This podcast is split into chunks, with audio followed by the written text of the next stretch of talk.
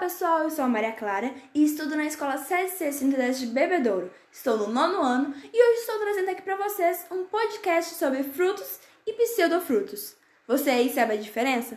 Se não, vamos aprender?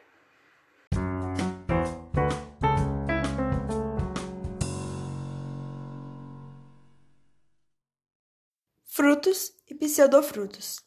A fruta é um termo popular aplicado aos frutos doces e comestíveis como banana, uva, melancia, mas não é aplicado a tomate, por exemplo, que também é um fruto, porém não é doce.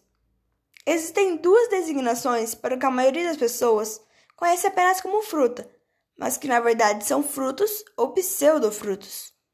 Termos usados nos estudos de botânica e por isso pouco conhecidos. Partindo do conhecimento de cada uma dessas classificações, fica clara a diferença entre elas. Fruto é o termo botânico aplicado ao órgão que tem como função proteger e disseminar sementes nas angiospermas, plantas que apresentam flores e frutos. Frutos são estruturas resultantes do amadurecimento do ovário e que surgem após a fecundação.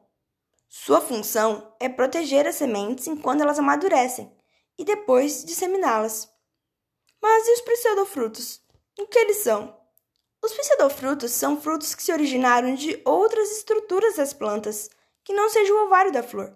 Damos a ele esse nome, que significa fruto falso.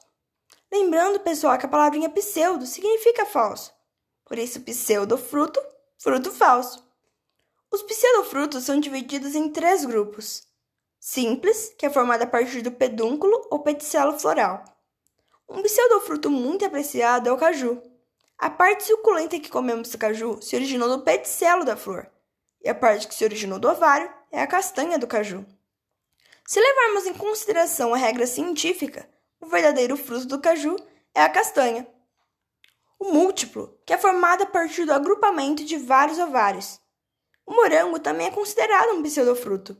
Dessa forma, o morango é chamado de fruto agregado, pois ele se origina de uma única flor com vários ovários.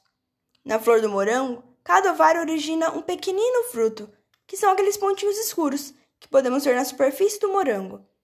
A parte suculenta e comestível é originada do receptáculo da flor, assim como na maçã e na pera.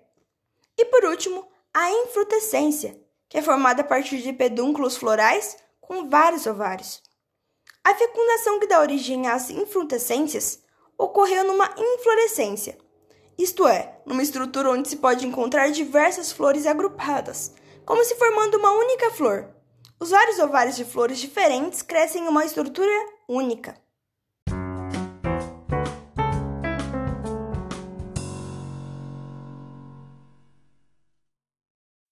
Bom, pessoal, então foi isso. Eu espero que vocês tenham gostado desse podcast e aprendido muito com ele também. E que agora saibam falar qual a diferença entre frutos e pseudofrutos. Tchau! Até uma próxima vez!